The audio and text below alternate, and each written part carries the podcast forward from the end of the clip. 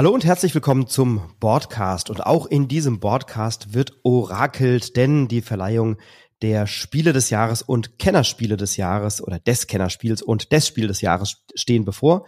Und wir orakeln heute zu dritt, welche Spiele denn unserer Meinung nach nominiert werden und auf der Empfehlungsliste landen und mit wem wir orakeln und vor allem welche Spiele es am Ende schaffen, das erfährst du, wenn du dran bleibst.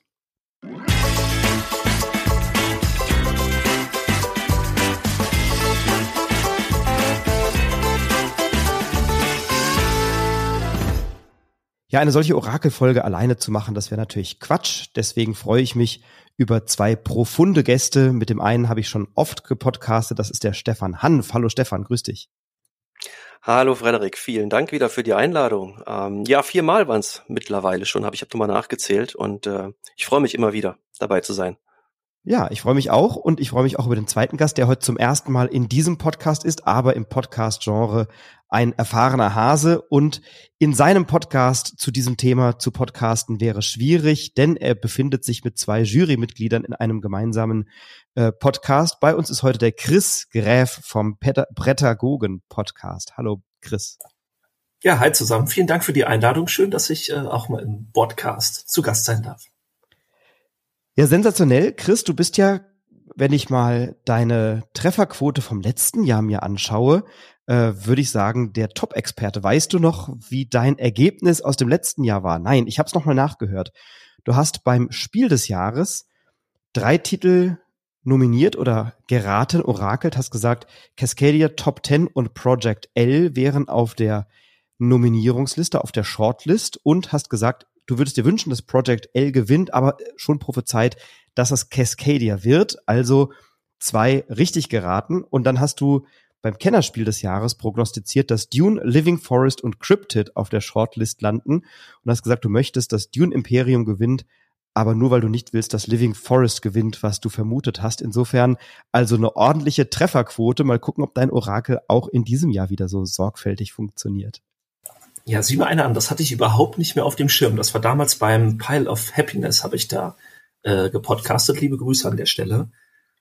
Ich wage zu bezweifeln, dass meine Trefferquote diesmal auch wieder so gut sein wird. Ähm, so ein sicheres Gefühl habe ich auf jeden Fall diesmal nicht, dass ich hier sage, ey, ich kann euch jetzt schon sagen, was hier die nominierten Titel wird. Nee, ich bin sehr gespannt, über welche Titel wir heute zu sprechen werden.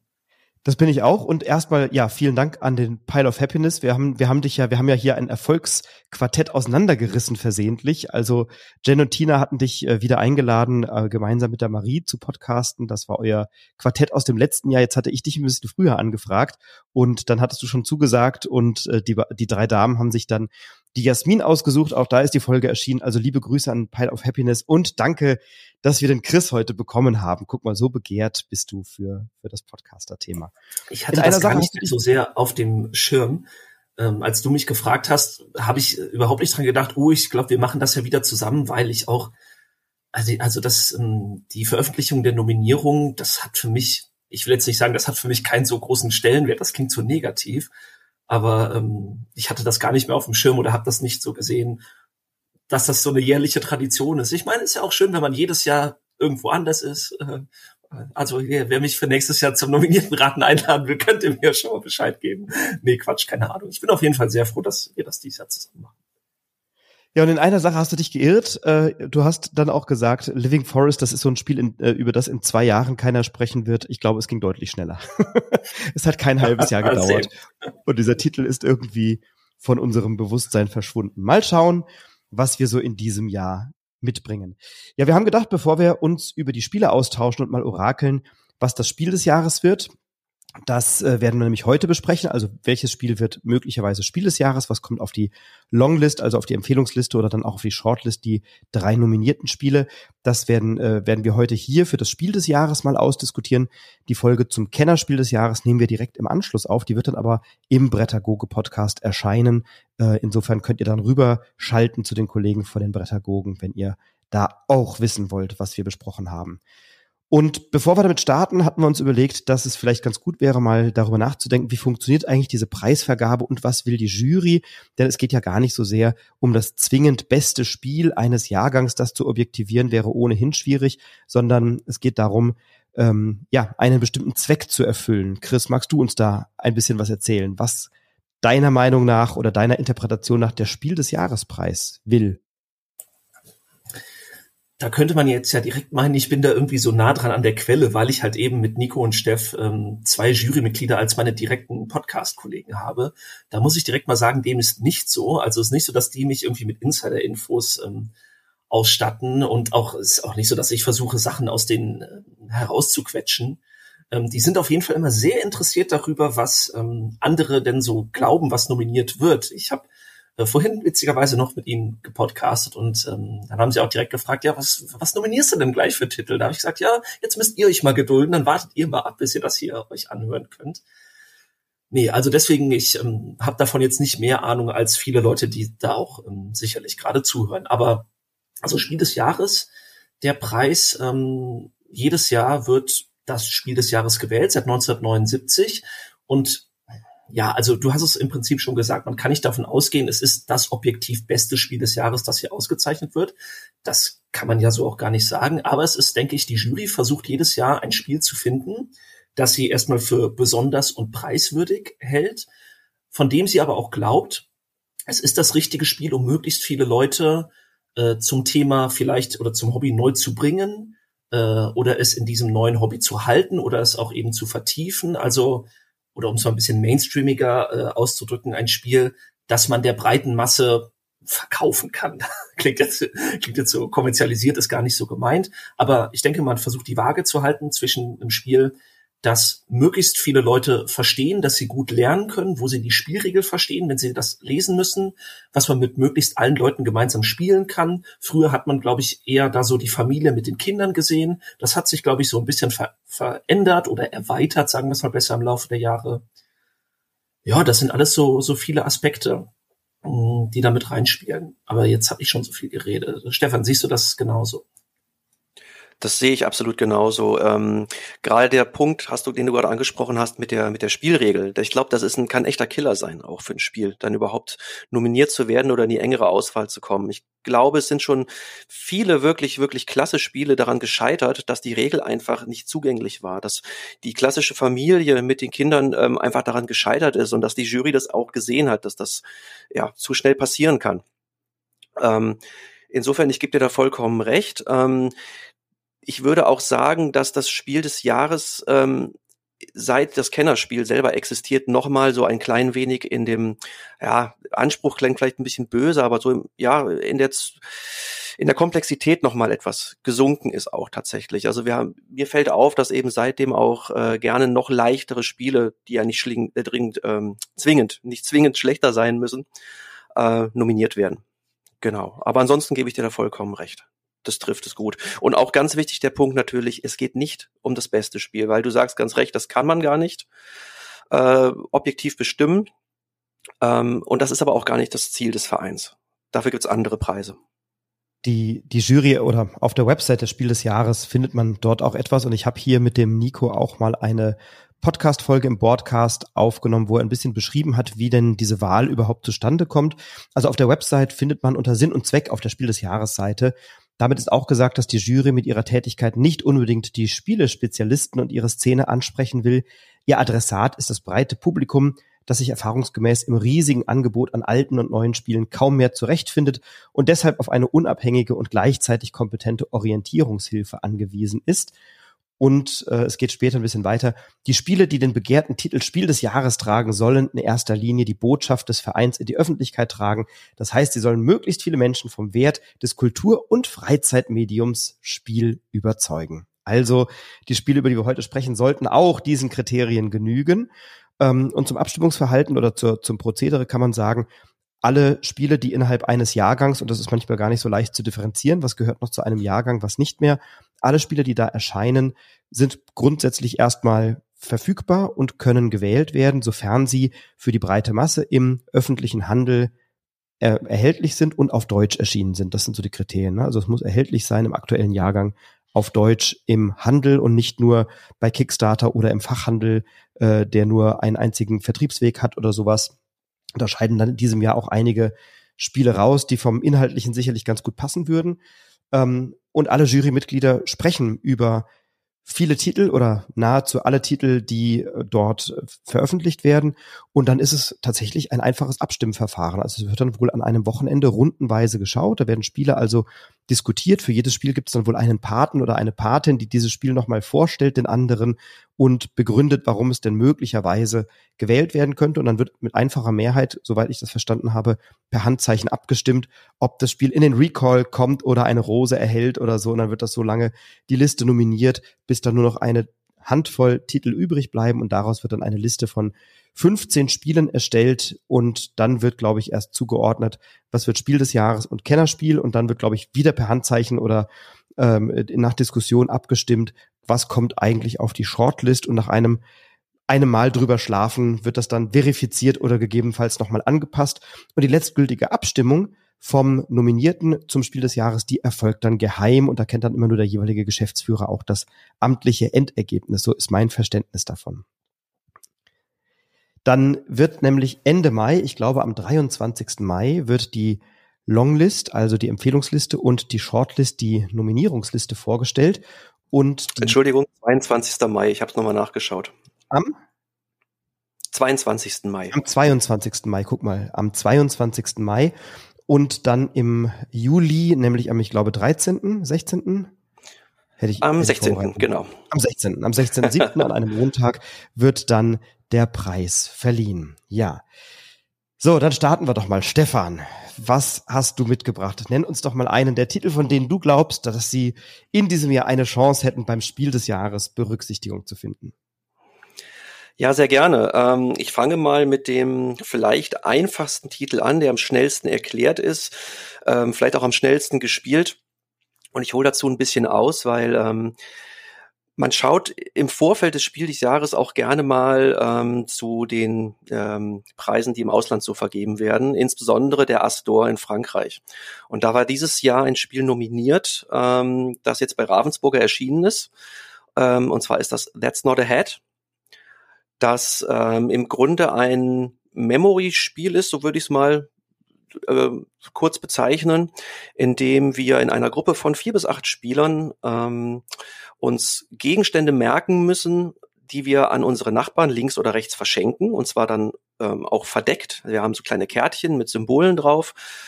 Und ähm, auf diesen äh, diese Symbole ähm, sind zum Beispiel ein, ein Donut oder ein, äh, eine Gummiente oder ein, ein Pylon und so weiter. Oder auch eben der Hut, der eben in dem Titel aufgeführt wird.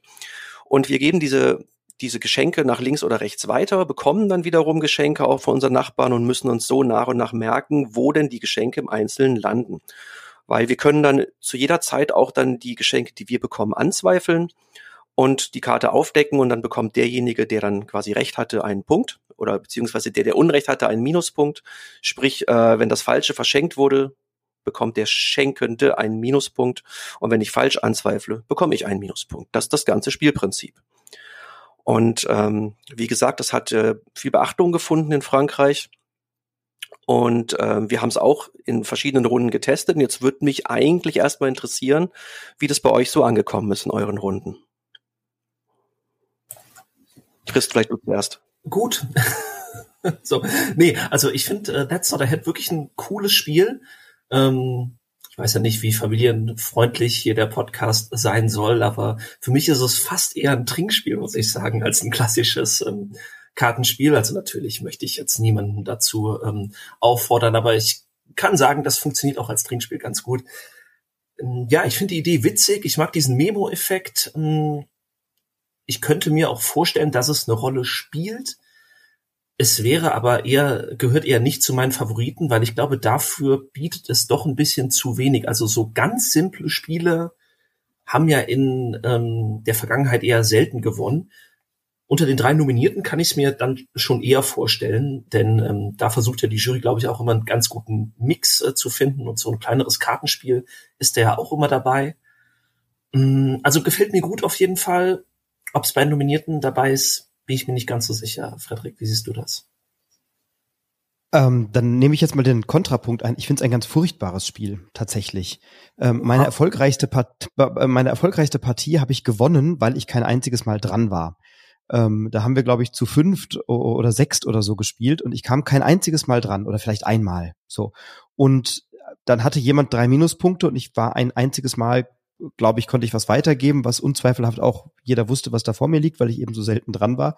Und dann war die Partie schon zu Ende, bevor es weitergehen konnte, weil es das immer so hin und her ging. Denn auf der Rückseite der Karte ist ja angegeben, in welche Richtung du eine Karte weitergibst. Und wenn du da Pech hast und die Karten eben entsprechend liegen, dann wird die Karte immer in eine Richtung gegeben, die dich gerade nicht betrifft. Und wenn du dann irgendwie zu sechs in der Runde sitzt und dann hast du dann zwei, drei Leute gegenüber, die dann mehr oder weniger ein Ping-Pong spielen mit diesem Spiel, dann ähm, hat das für mich mit einem Spiel nicht mehr viel zu tun. Als Gedächtnisaufgabe, als Memory-Aufgabe, ja, kann ich mir das gut vorstellen. Aber ich finde es auch kein, kein schönes Spiel. Es ist nicht belohnend. Ne? Also am Ende gewinnt nicht jemand eindeutig, sondern das Spiel endet, sobald jemand verliert. Und ähm, das Spiel endet, sobald jemand drei Karten hat, weil er dreimal oder sie dreimal daneben gelegen hat. Und dann wird bei allen anderen geschaut, wie viele Karten haben die. Und wer halt die wenigsten Karten hat, der hat dann irgendwie gewonnen oder zumindest nicht verloren.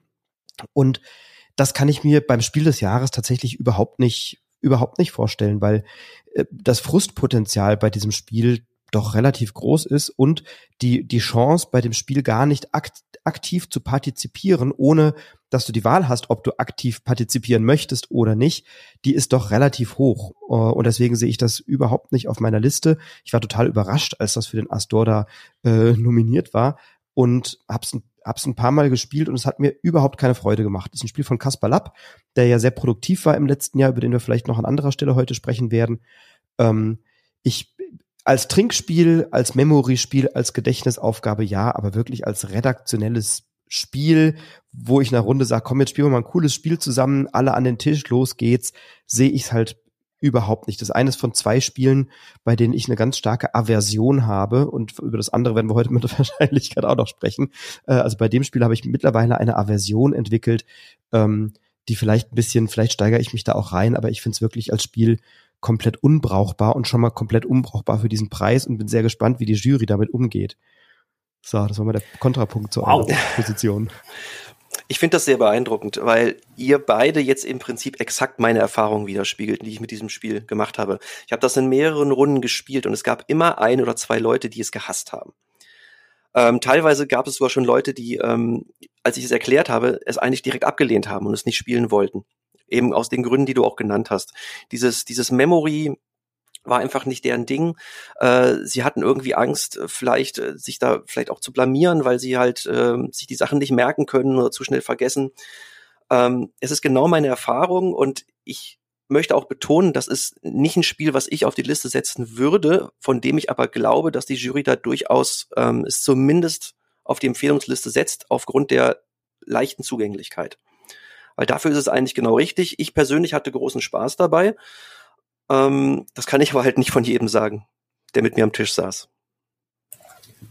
Dann mache ich doch mal einen Gegenvorschlag und bleibe in dem Bereich der eher leichten Kartenspiele. Ich denke nämlich schon, dass unter den drei Nominierten bestimmt wieder ein kleineres Kartenspiel dabei sein wird.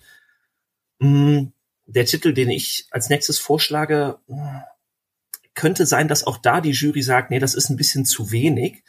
Aber gerade das macht den, finde ich, super zugänglich. Den versteht wirklich jeder. Habe ich auch schon viel mit Kindern gespielt. Und ein Spiel, das mir wirklich gut gefällt, ist Mantis von Exploding Kittens. Das in dieser ähm, in diesem Verlag, der erschienen ist, das hat, glaube ich, dem Spiel auch schon ein bisschen Aufmerksamkeit gebracht. Habe ich auch schon in diversen Spieleläden gesehen. Äh, dieses Exploding Kittens Phänomen entzieht sich sowieso so ein bisschen meiner Kenntnis, aber sei ja mal dahingestellt. Mantis ist ein ganz einfaches ähm, ja, Sammel-, Klau- und Ärgerspiel. Wir haben Karten in sieben verschiedenen Farben und auf der Rückseite sind immer drei dieser sieben Farben abgebildet. Das heißt, ich sehe an der Rückseite schon eine von drei möglichen Farben, die diese Karte haben wird. Ich weiß aber eben noch nicht welche. Wir decken dann einfach nur reihum die oberste Karte auf. Bevor wir aufdecken, sagen wir aber eben, ob wir bei irgendeinem Mitspieler Karten klauen wollen oder ob wir unsere eigenen Karten sichern wollen. Wenn ich beim Gegner eine Karte klauen will, muss ich halt eine, eine gleiche Farbe aufdecken, die der Gegner auch hat. Und das ist halt eben häufig so, dass dann ein Gegner irgendwie zwei von diesen drei Karten hat und ich denke so, ah, er hat gerade einen Stapel mit fünf gleichen Karten, die würde ich mir gern klauen. Und dann klappt es entweder oder es klappt halt eben nicht, weil ich die falsche Farbe aufdecke. Und die Karten, die ich klauend bei mir sammle, sind aber eben noch nicht sicher. Die muss ich noch sichern. Und verdeckt vor mir ablegen, indem ich aber eben auch nochmal die passende Farbe dafür aufdecke und vorher sage, ich sichere jetzt bei mir. Und natürlich kann auch das in die Hose gehen. Dann decke ich eine Karte, eine Farbe auf, die ich nicht habe und ich konnte nicht sichern. Und das ist wirklich schon das ganze Spiel. Super simpel erklärt, total leicht zu verstehen. Aber ich finde es richtig cool, weil es so super zugänglich ist, aber trotzdem die Emotionen äh, ich glaube, was der Jury auch ganz wichtig ist. Man ärgert sich, man freut sich, wenn es klappt, man ärgert sich, dass es nicht klappt. Man klaut den fetten Stapler und denkt, oh, den sichere ich mir nächste Runde. Aber wenn ich natürlich einen riesen Punktestapel habe, dann wollen den auch alle anderen sofort wieder bei mir klauen und dann bleibt ja die Runde gar nicht bei mir. Und ähm, das finde ich richtig cool. Das sehe ich total in der Zielgruppe. Deswegen, also geeignet würde ich sagen, auf jeden Fall. Aber es ist halt wirklich sehr, sehr simpel. Hm, vielleicht zu simpel ich weiß, dass da ähm, durchaus auch mal Leute sagen, ja, da ist, also, oder ich sag mal so, mein Kollege Nico Wagner, der sagt dann immer gerne, da ist mir die äh, Eigenleistung des Autoren zu wenig oder so, dass es jetzt irgendwie preiswürdig wäre. Das könnte ich auch nachvollziehen. Aber Mentes wäre auf jeden Fall ein Kandidat, den ich ins Rennen schicken würde. Frederik, wie siehst du das? oh Gott, jetzt bei den ersten beiden Titeln muss ich jetzt so, werde ich jetzt hier so ranten. Nee, Mentis, mh, ich habe es einmal gespielt. Vielleicht ist das eine unzureichende Erfahrung mit diesem Spiel. Ich habe es mit Nico tatsächlich einmal gespielt und mit dir, Stefan. Wir haben es äh, zu dritt gespielt. Genau. In den, in den fünf Minuten, während wir noch aufs Abendessen gewartet haben, weil meine Frau netterweise für uns gekocht hat an einem Spieleabend. Und ähm, dann haben wir noch gewartet und sagt Nico, ja, das spielen wir schnell, das kriegen wir hin. Und pff, ja, dann haben wir das gespielt und dann haben wir das gegessen. Das Essen ist mir in lebhafter Erinnerung geblieben. Das war sehr lecker. Ähm, bei dem Spiel habe ich so gedacht, ja, also ich, ja, ich verstehe, wie das funktioniert, aber, es, aber ich weiß halt nicht so richtig, warum sollte ich das spielen. Ähm, es, es ist ein, ich habe da drei Farben, ich nenne mal eine. Klar ärgere ich mich vielleicht, wenn ich die falsche Farbe aufdecke und mir meinen Stapel nicht gesichert bekomme. Ähm, aber es war so relativ belanglos. Ich habe nicht wirklich interessante Entscheidungen, es ist nicht wirklich was passiert, es plätscherte so ein bisschen vor sich hin und ja, das war so ein bisschen wie der Zimmerspringbrunnen äh, in der Hotellobby. Ne? Bringt nix, aber stört auch nicht. Äh, so unter, unter dieser Kategorie würde ich es mal zusammenfassen. Ich, ich stimme vollkommen zu, dass das ein einfaches Spiel ist, was leicht zugänglich ist und was man so am, am Nachmittag mal der Schwiegerfamilie vorsetzt zwischen Sky Joe und der Super Mega Lucky Box ähm, mit Menschen, die so gar keinen Zugang zu Spielen haben oder so, ne? Oder wenig. Ähm, aber wenn man, wenn man sich fragt, Orientierungshilfe im, im Dschungel der vielen Spieleerscheinungen, dann frage ich mich, ob Mantis dann wirklich diese Orientierung gibt, dass man dann sagt, ui, ja, das ist mal was ganz anderes als Kniffel. Ähm, mich hat's nicht so richtig abgeholt, aber ich sehe, dass es dafür eine Zielgruppe gibt, ich weiß nicht, ob ich die beim Spiel des Jahres sehen würde. Da, da finde ich doch eine ganze Reihe anderer Titel erheblich stärker, die, glaube ich, ein bisschen mehr wollen. Ähm, möglicherweise. Ähm, ja, aber also ich, ich, ich kann mir Mentis auch fast nicht vorstellen, aber ich lasse mich gerne eines Besseren belehren. Stefan, was meinst du dazu? Ja, es geht mir eigentlich ähnlich. Ich hatte auch die eine Partie mit dir und mit Nico zusammen. Ähm, auch mir ist es eigentlich nicht bleibend in Erinnerung geblieben. Ähm, es würde passen tatsächlich vom Anspruch und ähm, ja, es war auch eine nette Partie, ähm, aber ich hatte nicht das Bedürfnis, das jetzt nochmal spielen zu müssen. Ähm, Chris, du sagst, du hast es in verschiedenen Gruppen gespielt, ähm, auch mit Kindern, ähm, und da war es wirklich sehr lebhaft am Tisch, ne? Hast, hast du gerade gesagt. Ja, die wollten das auch sofort wieder spielen und haben gesagt, können wir nochmal das Spiel mit dem Clown spielen? Äh, doch, doch, das okay. kam äh, da gut an. Weil bei uns war es doch eine sehr ruhige Runde und wir haben das so runtergespielt, so ein bisschen. Es hat uns jetzt emotional nicht so gepackt, hatte ich den Eindruck. Ja, ähm, auch das sehe ich so wie der Frederik. Das, ich kann es mir vorstellen, aber meine engere Wahl wäre es jetzt, glaube ich, nicht. Also ich selber finde es tatsächlich auch cool. Ist nicht nur, dass ich jetzt sage, das kommt bei wenig Spielern gut an. Auch mir gefällt es tatsächlich gut. Aber okay, Frederik, Mr. Negativ. So, wenn du über unsere Spiele oh. nur meckern kannst, dann mach doch mal einen besseren Vorschlag. Bring, bring's doch, bring's doch morgen mal mit und dann, oder dann spielen wir noch mal eine Runde Mantis und dann lasse ich mich vom Gegenteil überzeugen.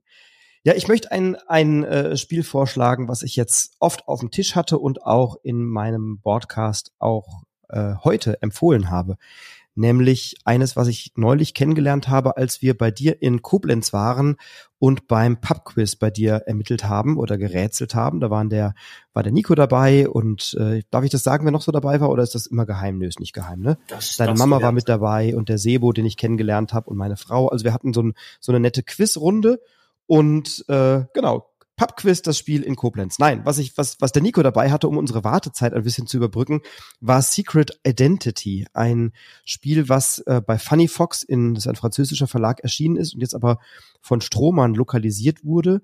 Ähm, ein Spiel von Johann Benvenuto, Alexandre Droit, Kevin Joost und Bertrand Roux. Und bei diesem Spiel geht es darum, ähm, dass wir eine geheime Identität haben, die am Anfang festgelegt wird. Da zieht man so einen Schlüssel mit einer Zahl drauf, mit einer Ziffer drauf, die dann eben markiert, welcher Charakter einem zugeordnet ist. Und dann haben wir Piktogramm, Piktogrammkarten auf der Hand, die wir in so eine Lasche an einem farbigen Tresor stecken können, an unserem Tresor. Und über diese Piktogrammkarten geben wir einen Tipp, wer wir denn sein können oder welches Piktogramm möglicherweise auch nicht zu uns passt. Also gibt es so einen roten und einen grünen Bereich und dann kann ich eben eine Piktogrammkarte nutzen, um meinen Mitspielenden äh, zu sagen, ja, ja, das passt, dieses Piktogramm passt zu meinem Charakter, äh, jenes Piktogramm passt eher nicht so sehr und dann wird daraus eben, ähm, kann man dann ermitteln, wer wer sein könnte und hat eben auch so einen kleinen farbigen Schlüssel, den man dann in die Tresore der anderen steckt und das ist total schön gemacht. Da klappt man dann oben so eine magnetische Lasche auf am Ende und dann sieht man sofort, wer, wer ist welche Identität und wer hat richtig geraten und dann gibt's eben noch so eine üblichen Verteilung Punkte. Alle, die richtig getippt haben, kriegen einen Punkt und alle, die bei mir richtig getippt haben, da kriege ich nochmal Punkte in Anzahl der richtigen Tipps. Und ähm, ja, das ist eines der vielen Assoziationsspiele, die du ja, lieber Chris, so wahnsinnig gerne magst und derer du, glaube ich, noch gar nicht überdrüssig bist. Habe ich das richtig verstanden?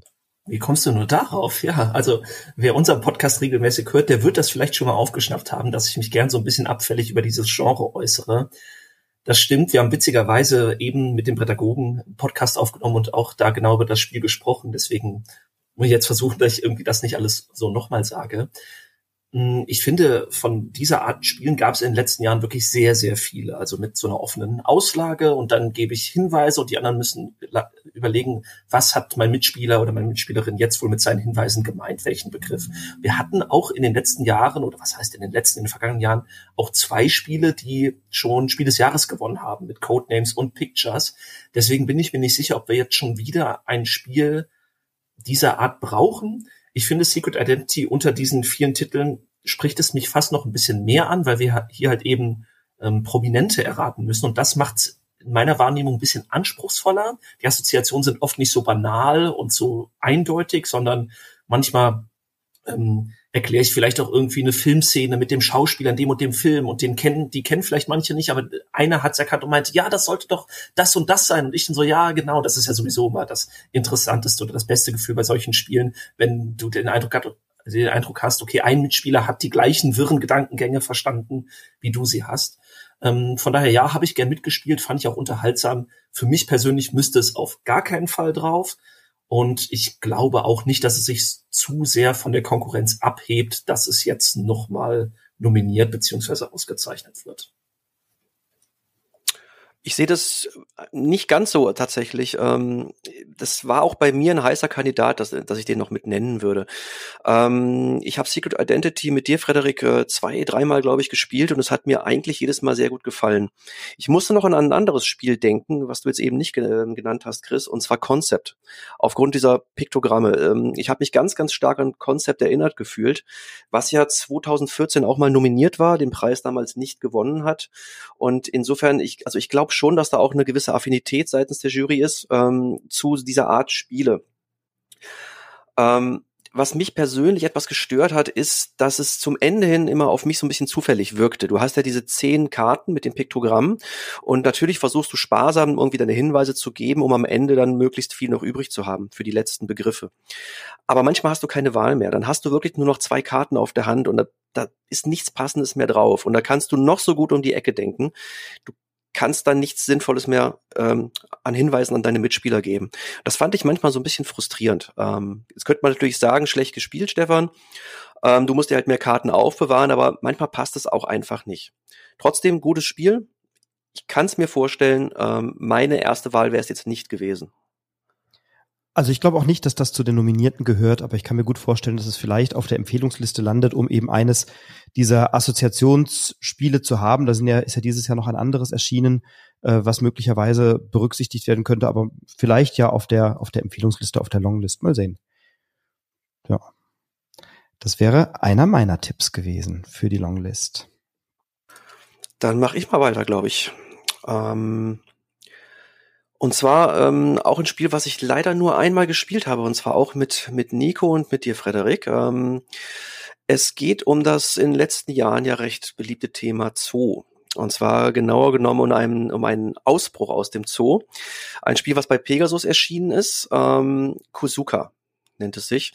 Das ist letzten Endes auch eine Art, ähm, ja, das hat mich erinnert an The Game oder The Mind, wo wir versuchen, ähm, unseren Mitspielern, mit denen wir kooperativ spielen, Hinweise auf unsere Kartenhand zu geben. Ähm, thematisch sind wir Tiere in einem Zoo, die ausbrechen wollen, aber letzten Endes ist es doch äh, schon sehr abstrakt. Wir haben einen Spielplan vor uns mit farbigen Symbolen, äh, wo Zahlen draufstehen und wir versuchen auf so einem Pfad ähm, möglichst weit nach vorne zu schreiten und ähm, eine gewisse Anzahl an farbigen Karten am Ende auf unseren gemeinsamen Händen vorzeigen zu können, um eben diesen ersten Schritt zum Ausbruch dann schon mal ähm, vollführen zu können. Ähm, und über diesen Track geben wir quasi Hinweise an unsere Mitspieler. Was haben wir auf der Hand? Was könnte denn vielleicht funktionieren? Also wenn ich zum Beispiel drei Grüne auf der Hand habe, würde ich direkt mal auf den grünen, ähm, auf so einen grünen Punkt gehen, wo eine hohe Zahl ist. Ähm, der nächste würde dann vielleicht ähm, äh, ebenfalls bei dem grünen Pfad vorangehen und dadurch weiß ich schon, okay, der kann mich mit Grün wahrscheinlich unterstützen. Und auf die, diese Weise versuchen wir dann ähm, innerhalb von, ich glaube, sieben Runden das Ende dieses Pfades zu erreichen und einen erfolgreichen Ausbruch zu vollziehen. Genau, das mal zusammengefasst. Wie fandet ihr das? Du hast eben Spiele genannt, an die dich das erinnert hat. Welche, an welche Spiel mich das als erstes erinnert hat und ich glaube auch viele andere ist Bluff was ja damals auch mal Spiel des Jahres war, ich glaube 93 oder 92. Ich finde, Kazuka könnte auch Bluff, also beziehungsweise Liar's Dice The Cooperative Card Game heißen, weil eigentlich ist es genau das. Wir überlegen, wie viel haben wir hier alle gemeinsam, aber jeder kennt nur seinen eigenen Teil. Und das jetzt aber mit so einem familienfreundlichen Thema zu machen und auch kooperativ, hm, das hat mir gut gefallen. Halte ich auch auf jeden Fall für einen möglichen Kandidaten, weil es halt eben zugänglich ist. Ich denke auch Kinder anspricht aufgrund seiner Thematik aber auch ähm, die Mechanik ist neu oder relativ unverbraucht und auch anspruchsvoll genug, dass das auch Erwachsene unter sich spielen können. Also da ähm, gibt es auf jeden Fall meine Zustimmung, kann, kann ich mir gut vorstellen als Nominierten. Sehe ich genauso. Also äh, Kuzuka ist, ist, also Harald Schrapers hat in, in einer Rezension geschrieben, eine geniale Mischung aus Ideen, die wir von The, The Game und Bluff kennen, also eine Verschmelzung dieser beiden. Und Harald Schrapers, der ist ja der Vorsitzende der Jury, ähm, hat in seinem Blog Games We Play das äh, bei den besten Spielen äh, in der vorletzten Kategorie eingeordnet. Also das könnte ja auch ein Fingerzeig sein. Und ich habe auch von anderen Jurymitgliedern gelesen äh, oder Rezensionen gelesen und gehört, dass denen das ganz gut gefallen hat. Und auch mir hat es sehr gut gefallen. Ähm, mir macht das großen Spaß.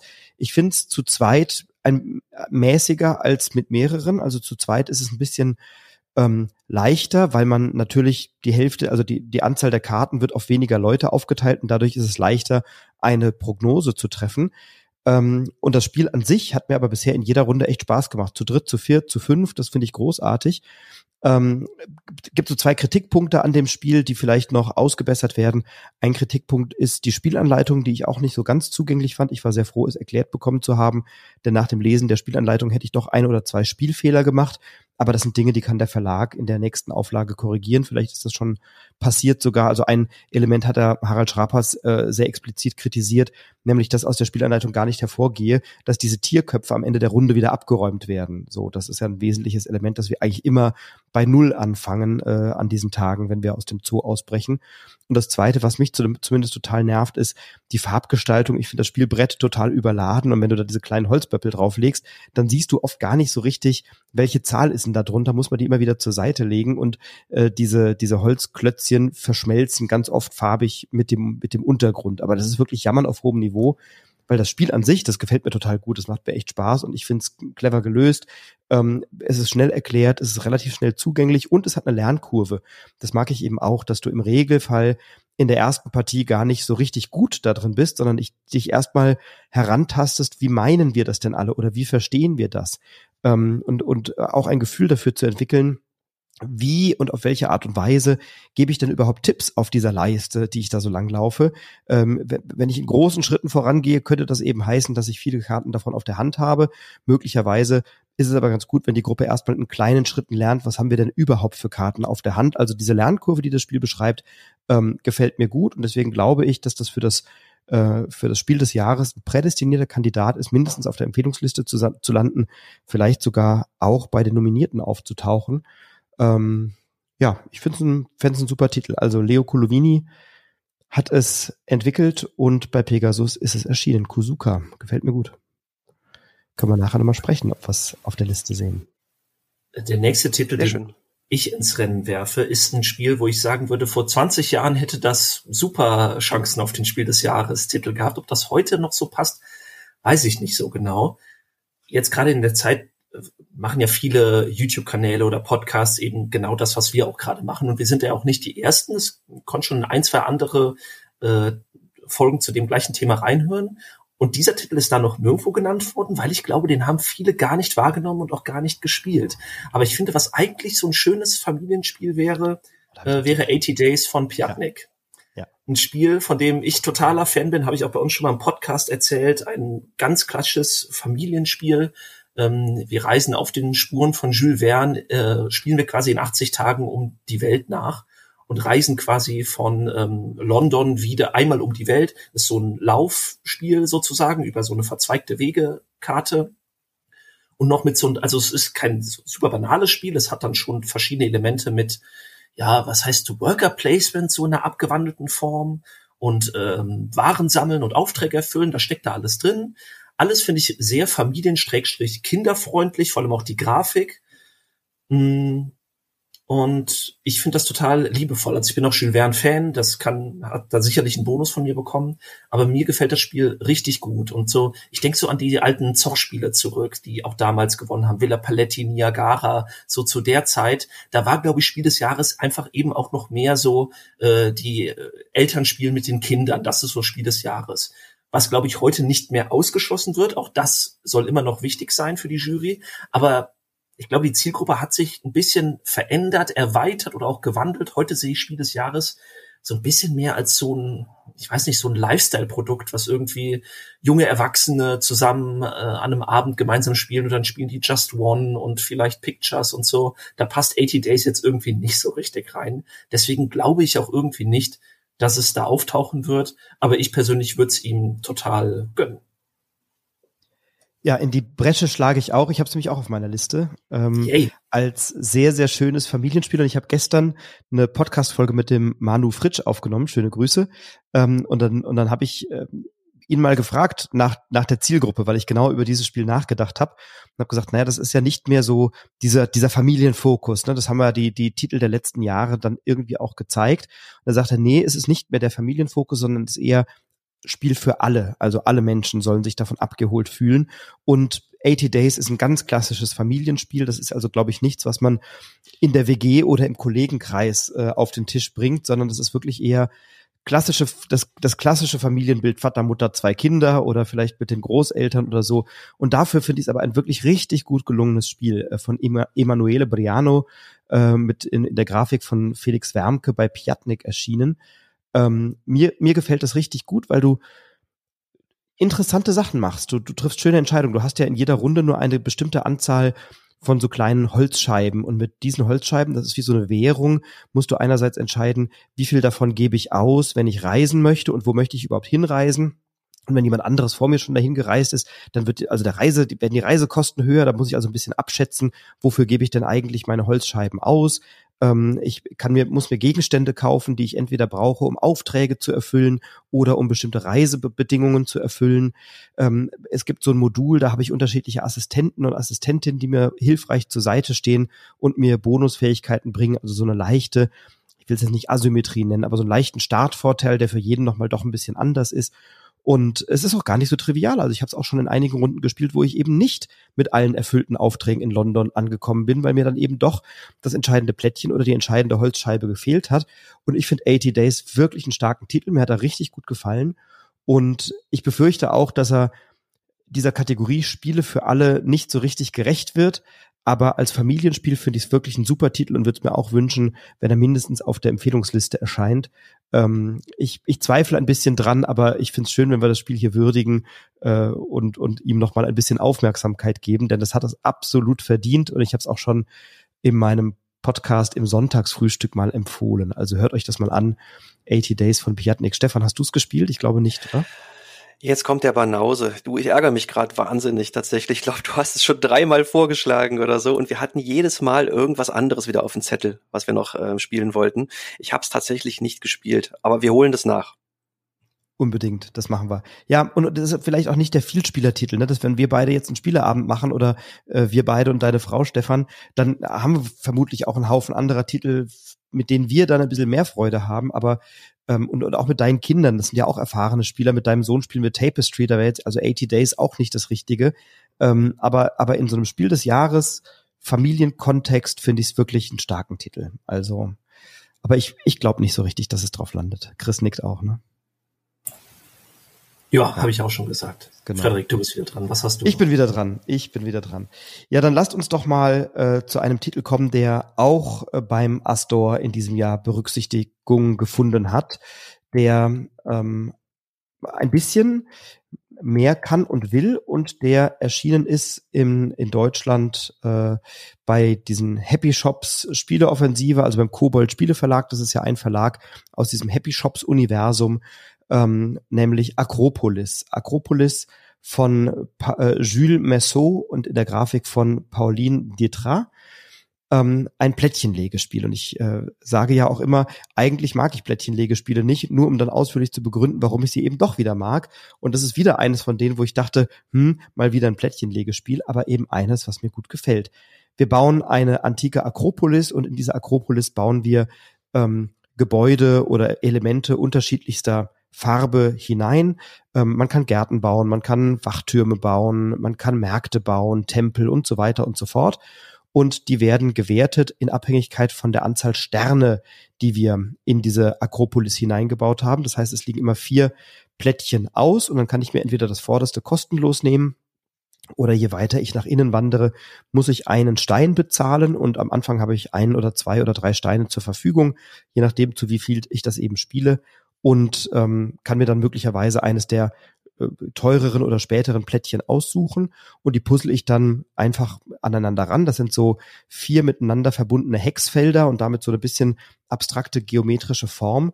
Und jedes dieser Gebäude, die ich in dieser Akropolis baue, also in die antike Stadt, hat eine andere Wertungsregel, die ich brauche. Also Märkte zum Beispiel, die sind gelb, die dürfen nie nebeneinander liegen. Wachtürme müssen immer am Spielfeldrand liegen, also die müssen mindestens eine Kante nach außen haben. Die Gärten darf ich überall hinlegen, die Tempel müssen umschlossen sein von allen anderen Plättchen, die Städte, die müssen äh, in einer langen Linie miteinander verlaufen. Und das sind so Dinge, die kennen wir vielleicht auch schon von Cascadia letztes Jahr, wo dann Plättchen aneinander gepuzzelt worden sind und dann werden da eben Marker draufgelegt, die dann bestimmte Wertungskriterien erfüllen. Hier ist jetzt das Besondere, dass ich auch, wenn ich mehrere Felder zusammengeschlossen habe, auch in die zweite oder dritte oder vielleicht sogar vierte Ebene puzzeln kann. Und dann werden die Punkte höher gewertet. Also ein Garten in der ersten Ebene bringt einen Punkt, ähm, in der zweiten Ebene bringt er zwei Punkte und wird dann immer multipliziert mit der Anteil, Anzahl Sterne, die ich gebaut habe, die auch auf einigen Plättchen aufgedruckt sind. Und ja, wenn ich dann vielleicht drei von diesen äh, Sternplättchen beim Garten habe, dann sind das schon neun Punkte, weil das ist immer drei Punkte wert. Und wenn ich dann möglicherweise einen Garten in die zweite oder dritte Ebene gebaut habe, dann habe ich schon dreimal neun, also 27 Punkte ähm, und möchte dann also eine möglichst lohnende Punktewertung zusammenpuzzeln. Und das ist ein Spiel, dem werde ich auch nicht so schnell überdrüssig. Das kommt in einer kleinen, äh, recht un unscheinbaren Schachtel daher. Was mir gut gefallen hat, es war schon alles ausgepöppelt. Ähm, also es ist nicht so eine riesengroße Schachtel, sondern so eine mittlere, mittlere Schachtelgröße. So, ne? und, ähm, und, die, und die Teile kommen alle schon ausgepöppelt an. Das hat mir gut gefallen. Und ähm, ich, ich habe mit Akropolis schon sehr viel Freude gehabt. Das ist in so reichlich 20, 25 Minuten gut gespielt. Ähm, zwei bis vier Spielende, ein Spiel, von dem ich mir gut vorstellen kann, dass es in diesem Jahr auch auf der Liste landet, auf einem der Punkte. Was meint ihr dazu? Ähm, ich sehe das genauso. Ich finde das Ding super. Äh, wir hatten es ja auch schon mal zusammen getestet und ähm, ich kann das nur unterstreichen. Das äh, bietet wirklich ähm, strategischen Tiefgang mit einfachen Regeln. Also ich als Vielspieler habe mich da sofort angesprochen gefühlt, ähm, hatte einen großen Spaß dabei und auch wirklich gleich Lust, das nochmal auszuprobieren. Ähm, das würde super reinpassen. Das hat ja auch die, ähm, die Kollegen in Frankreich überzeugt. Da hat es ja den Titel gewonnen tatsächlich, den Astor. Und ähm, ja, tolle Wahl.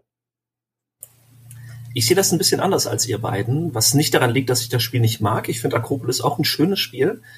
Ähm, das, also wenn ich alle anderen ähm, Aspekte weglassen würde, würde ich sagen, an sich ist das ein Spiel, das total geeignet wäre für eine Nominierung und vielleicht sogar auch für eine Auszeichnung. Also Spiel des Jahres tauglich, ja, eigentlich schon. Ich denke aber zwei Punkte, die dagegen sprechen dass es nicht nominiert wird, ist einmal, dass es mir ein bisschen zu ähnlich zum letztjährigen Preisträger ist, nämlich zu Cascadia. Das ist ja nicht zu vernachlässigen. Also eigentlich, wenn man ja jetzt das in die Höhe bauen weglässt, ist Akropolis ja eigentlich sehr, sehr ähnlich zu Cascadia. Wir haben ein Legespiel mit sechseckigen Feldern und die verschiedenen Gebäude sind quasi, sind quasi was die Tiere bei Cascadia waren. Also es gibt auch verschiedene Arten und Punkten, je nachdem, wie die gelegt werden müssen.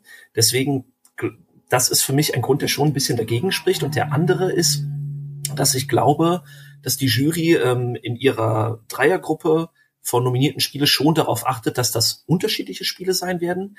Und ich glaube, wenn es um Legespiele mit Sechseckplättchen geht, ich glaube, da hat dieses Jahr ein anderer Titel die Nase ein bisschen vor Akropolis.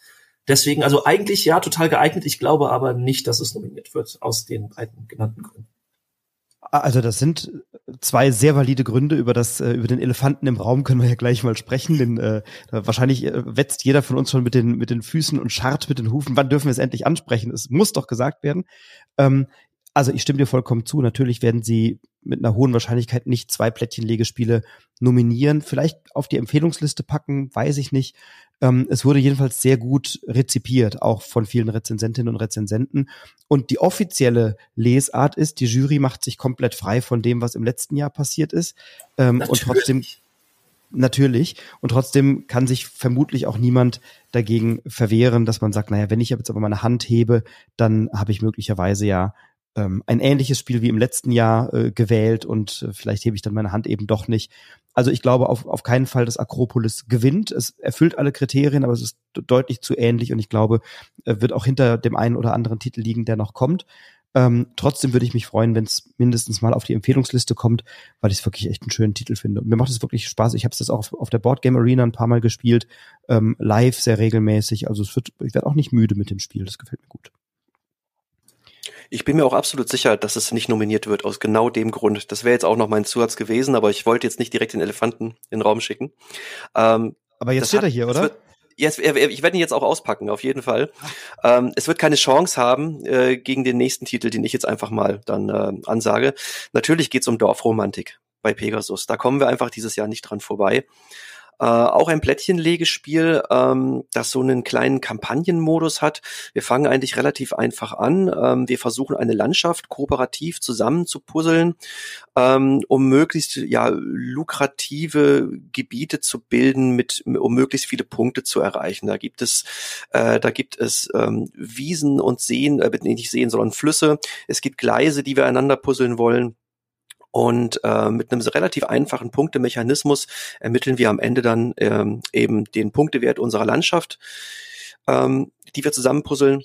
Und ähm, wir spielen das kooperativ, also wir sitzen wirklich nebeneinander und gucken uns gemeinsam die Plättchen an, die wir ziehen und entscheiden gemeinsam, wie und wo wir die anlegen wollen. Und ähm, das unterscheidet Dorfromantik schon mal ähm, ganz, ganz essentiell von anderen Spielen, die ähm, ja kooperativ laufen. Das heißt, man kann es auch genauso gut solo spielen. Äh, die Spielerzahl offiziell ist, helft mir kurz, vier oder sechs. Ich glaube, vier sind's. Eins bis sechs, glaube ich, ist angegeben. Eins bis sechs sogar. Ich kann mir nicht vorstellen, dass man das zu sechs tatsächlich spielt und dann nebeneinander sitzt und das diskutiert. Ich weiß nicht, was eure Erfahrungen da in der Richtung sind. Und ähm, ja, ich bin mir absolut sicher, dass Dorfromantik dieses Jahr nominiert wird. Ähm, auch wenn es mich persönlich eigentlich gar nicht so gepackt hat wie manche anderen. Äh, auch von denjenigen, die in der Jury sitzen und von denen wir wissen, was sie zum Beispiel in der Spielbox für Noten gegeben haben. Wie sieht's bei euch aus? Also ich habe dieses Fass ja jetzt eben so ein bisschen aufgemacht, indem ich gesagt habe, dass ich Dorfromantik auch ein Stück vor Akropolis sehe. Trotzdem bin ich überrascht auch, dass, ähm, dass Frederik dann das direkt als den Elefanten im Raum betitelt hat. Und das tun ja äh, scheinbar derzeit auch viele andere. Also ich habe den Eindruck, dass viele der Meinung sind, gegen Dorfromantik hat kein Spiel eine Chance und das wird ganz sicher gewinnen. Für mich ist das überhaupt nicht so eindeutig oder ich habe auch von mir aus selber gar nicht diese Wahrnehmung, weil ich auch der Meinung war, dass als das Spiel relativ neu war und halt ähm, viel drüber gesprochen wurde, dass ich schon den Eindruck hatte, dass das polarisiert, dass es einige gibt, denen das gut gefällt, aber dass auch viele kritisiert haben, ja, die Kampagne ist bisschen enttäuschend und sie finden auch die Legeaufgabe an sich nicht so spannend, weil es wirklich super simpel ist. Ich halte schon das auf jeden Fall gut geeignet fürs Spiel des Jahres, eben aufgrund seiner zugänglichen oder auch seichten Art, je nachdem, wie man es sehen will. Für mich ist das aber nicht dieser offensichtliche Primus im Raum, wo ich jetzt sagen würde, anders als letztes Jahr Cascadia, da war ich mir absolut sicher, dass das gewinnt. Ähm, ist nicht so, dass ich dieses Jahr sage, es, Leute, wir brauchen gar nicht weiterzureden, es wird doch so oder so Dorfromantik. Sehe ich nicht so. Trotzdem für mich ein starker Kandidat. Ähm, kann mir gut vorstellen, dass das nominiert und auch sogar ausgezeichnet wird. Es hat auch mir gut gefallen, allerdings halt auch nur, also ich glaube, ich habe so acht Partien am Stück gespielt, relativ, also was heißt am Stück, nicht an einem Tag, aber relativ schnell hintereinander, weil man halt diese Boxen aufmachen wollte. Und ich glaube, dann sind wir auch ähm, auf diesem Ankreuzweg einmal bis ganz nach oben gekommen, dann ist das Spiel ja offen, äh, offiziell noch nicht vorbei. Das hat ja gar kein wirkliches Ende, diese Kampagne. Man hätte dann theoretisch noch weitermachen können. Aber auch dann dachte ich so, ja, jetzt hat man so das meiste gesehen und jetzt ist auch so der Anfangsreiz so ein bisschen verflogen. Ich habe es danach auch nicht mehr weitergespielt. Ob das jetzt ein Spiel ist, das ich dann alle paar Monate mal wieder für eine Einzelpartie auspacken würde, weiß ich nicht. Aber gut, das haben wir bei My City auch nicht gemacht und das war auch nominiert. Ähm, deswegen, also ja, ich denke Chancen gut, aber für mich jetzt nicht so die offensichtliche, der offensichtliche Sieger. Also es ist vielleicht kein Selbstläufer, aber wenn man einfach mal in die, in die Spielbox reinschaut, der Manu Fritsch hat es mit einer 10 bewertet, Maren Hoffmann mit einer 9, Steff mit einer 7, Harald Schrapers mit einer 8. Äh, da sind wir schon mal, also es gab eine 10, zwei Neuner, vier Achter und eine Siebener Bewertung. Das ist schon sehr, sehr gut, also auch außergewöhnlich gut. Ähm, es ist auch im äh, bei Harald Schrapers in dieser zweithöchsten Kategorie seiner Rezensionen. Ähm, auch bei Udo Bartsch wurde es sehr gut rezensiert bei Rezensionen für Millionen. Also ähm, durchaus ein Titel, auf den man schauen muss. Ich habe eine mittlere zweistellige Anzahl von diesem Spiel gespielt, irgendwie 30, 35 Partien, keine Ahnung was, muss ich nochmal nachschauen. Also ähm, mich hat es in der Weihnachtszeit sehr intensiv begleitet, äh, Solo, weil mir hat das wirklich gut gefallen, äh, abends, wenn dann alle an im Bett waren, mal irgendwie noch eine, eine Runde Solo zu spielen. Und ich habe eine ganze Zeit lang auch behauptet, es sei ein Solospiel, äh, weil ich es eben so viel alleine gespielt habe und das geht eben auch gut. Gleichzeitig habe ich es auch in anderen Konstellationen gespielt, zu zweit, zu dritt. Ich habe sogar mal so eine Sechserrunde gemacht. Ähm, die braucht jetzt für mich nicht, diese Sechserrunde, ne? weil da sitzt du dann da und entweder diskutierst du oder aber man, man, man entscheidet drei um, wo man das Plättchen hinlegt und dann gibt's immer wieder Leute, die vielleicht ein bisschen ein anderes Verständnis haben von dem, was da gerade passiert und dann ein Plättchen irgendwo dahin legen, wo es gerade am offensichtlichsten nicht passt. Was bei Dorfromantik für mich aber so schön passt, ist diese, nicht nur die Zugänglichkeit, weil es sehr schnell erklärt ist, sondern es ist so das perfekte Spiel eigentlich für für so, für so einen Spielenachmittag oder für mal zwischendurch, wenn du mit der Familie oder auch WG, Freundeskreis, Kollegenkreis am Tisch sitzt, weil wenn zwischendurch jemand aufsteht und sagt, ich muss mal kurz mit dem Hund raus oder ich gehe mal kurz auf Toilette oder ich muss die Spülmaschine ausräumen oder noch Kuchen backen, ähm, dann kann man einfach bei so einer Partie mittendrin mal aufstehen und rausgehen und die anderen können aber weiterspielen, ohne dass das jetzt stört. Ähm, und was mir gut gefällt, ist diese, diese Friedlichkeit, ist dieses Entspannte, ist dieses Gemütliche, was das Spiel ausstrahlt. Und das ist für mich deswegen ein sehr perfekter Kandidat, äh, mindestens mal für die Nominierungsliste. Ähm, ich weiß auch nicht, wie hoch der Spielreiz ist, wenn man mehrfach da oben angekommen ist. Bei diesen 400 Punkten sind es, glaube ich, und wenn man alle Boxen dann durch hat und, und oft gespielt hat. Ich glaube aber übrigens, dass das bei anderen Spielen auch so ist. Also ähm, ich glaube, viele Spiele werden ja ohnehin es schwer haben, in den meisten Familien auf eine zweistellige Anzahl an Partien zu kommen. Und wenn man da aber so sechs, acht, zehn, zwölf Partien spielt, ist das dafür ja ein gut angelegtes Geld für knapp 30 Euro oder was das kostet. Ähm, also ich glaube, Dorfromantik ist ein ganz starker Kandidat für die Nominierungsliste. Zum Thema ähm, Spielreiz oder langfristiger Reiz. Ähm, bei uns war es so, wir haben die Kampagne einmal komplett durchgespielt, wir haben alle Schachteln geöffnet, waren auch ganz oben an dem Baum Ähm, und ich habe danach meine Frau gefragt, sag mal, würdest du das nochmal spielen? Was meinst du? Und sie hat mit dem Kopf geschüttelt und ich muss ganz ehrlich sagen, mir ging es ähnlich. Ich habe es dann auch wieder verkauft tatsächlich. Es, ich habe das Gefühl gehabt, ich habe alles gesehen. Ich habe keinen großen Reiz mehr verspürt. Das war mal so meine persönliche Erfahrung damit. Ähm, was wir aber noch nicht angesprochen haben zu dem Spiel ist, ähm, es ist ja eigentlich, ähm, es gibt ja eine Vorlage im Computerspielbereich dazu. Auf der Switch zum Beispiel gibt es Dorfromantik und für die Zielsetzung dieses ähm, Vereins Spiel des Jahres wäre das in meinen Augen eigentlich ein perfekter Kandidat, weil das ein Bindeglied ist eben zwischen der Computerspielwelt und der Brettspielwelt. Man hätte die Chance, auf diese Weise auch in dieser Computerspielwelt ein bisschen auf sich aufmerksam zu machen und ja, den Leuten auch zu zeigen, guck mal hier, wir haben ja auch echt interessante Sachen zu bieten. Ja. Ihr müsst nicht immer nur vor, vor dem Bildschirm hocken. Und ähm, ich könnte mir vorstellen, dass auch diese Überlegung da gewichtig mit einfließt. Da nennst du einen sehr guten Punkt, den habe ich noch gar nicht beachtet, aber ja, überzeugt mich total.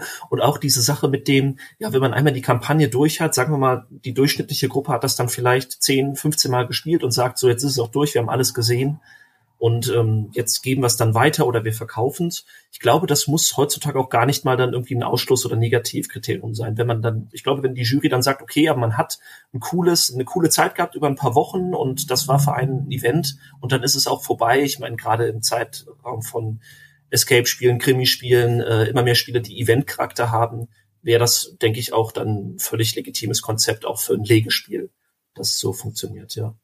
Ja, und wie oft spielt man ein Mikro-Makro zum Beispiel? Ne? Wenn, wenn du da alle Krimis mal erlebt hast, bist du irgendwie auch durch mit dem Spiel. Also ich finde es völlig legitim, wenn man, das ist vielleicht kein Old-Time-Classic, äh, Dorfromantik, aber durchaus ein Spiel, wenn du da ein, ein oder zweimal die Kampagne durch bist und es dann weitergibst, dann ist das doch, ist doch was Gutes getan damit. Es wird nichts zerstört, es bleibt alles erhalten.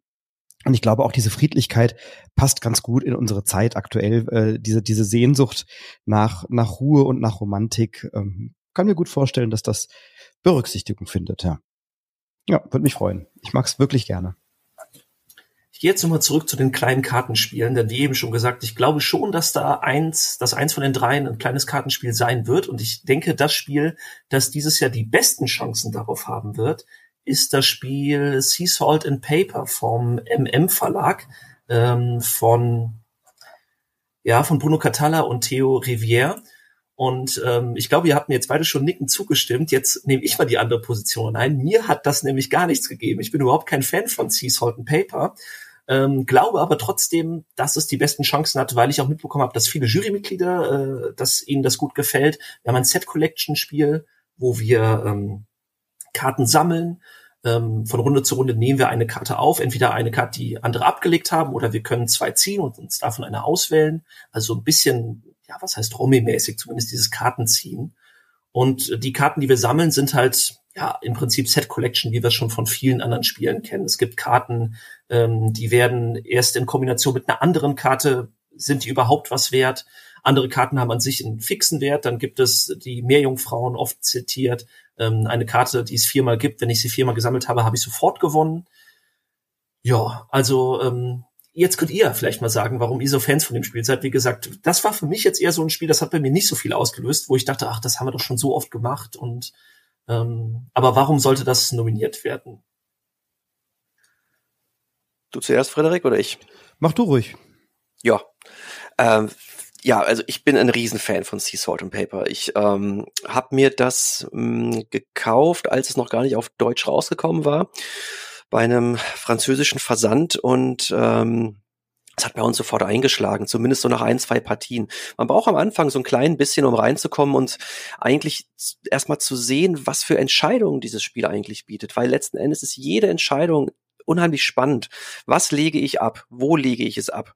Wann spiele ich tatsächlich meine, ähm, ja, meine gekoppelten Karten aus, die ja zusammen so eine, ähm, eine Aktion auslösen können, wie zum Beispiel, dass ich eine Karte von einem meiner Mitspieler klauen kann. Und ähm, das ist die ganze Zeit so eine Spannungskurve in jeder Runde. Und ähm, dazu kommt, dass es zu zweit auch noch hervorragend funktioniert. Und äh, das habe ich bei so einem kleinen Kartenspiel bisher selten erlebt. Und in jeder meiner Runden war es eigentlich so, dass ähm, die erste Reaktion auf dieses Spiel war, das ist ganz nett. Ja, das macht Spaß.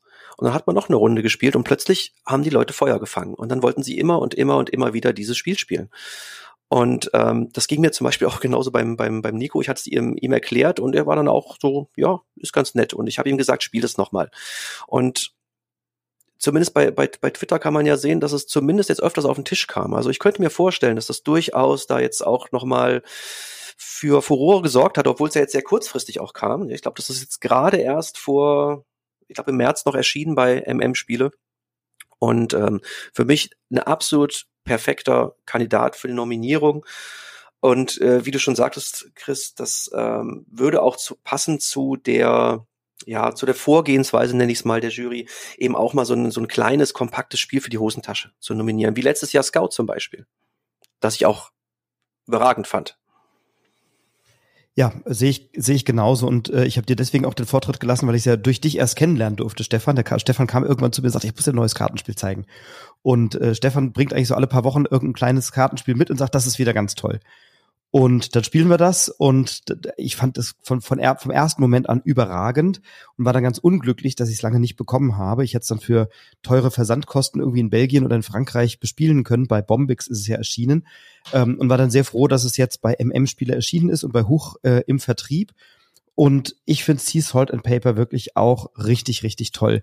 Ich habe gerade mal nachgeschaut, wahrscheinlich werde ich gleich gesteinigt oder in eine Suchtklinik eingeliefert. Ich habe bei meiner BG Stats App ähm, messe ich auch meine Online-Partien. Und ich habe insgesamt von diesem Spiel online und live zusammen 158 Partien schon gespielt. So. Wahnsinn.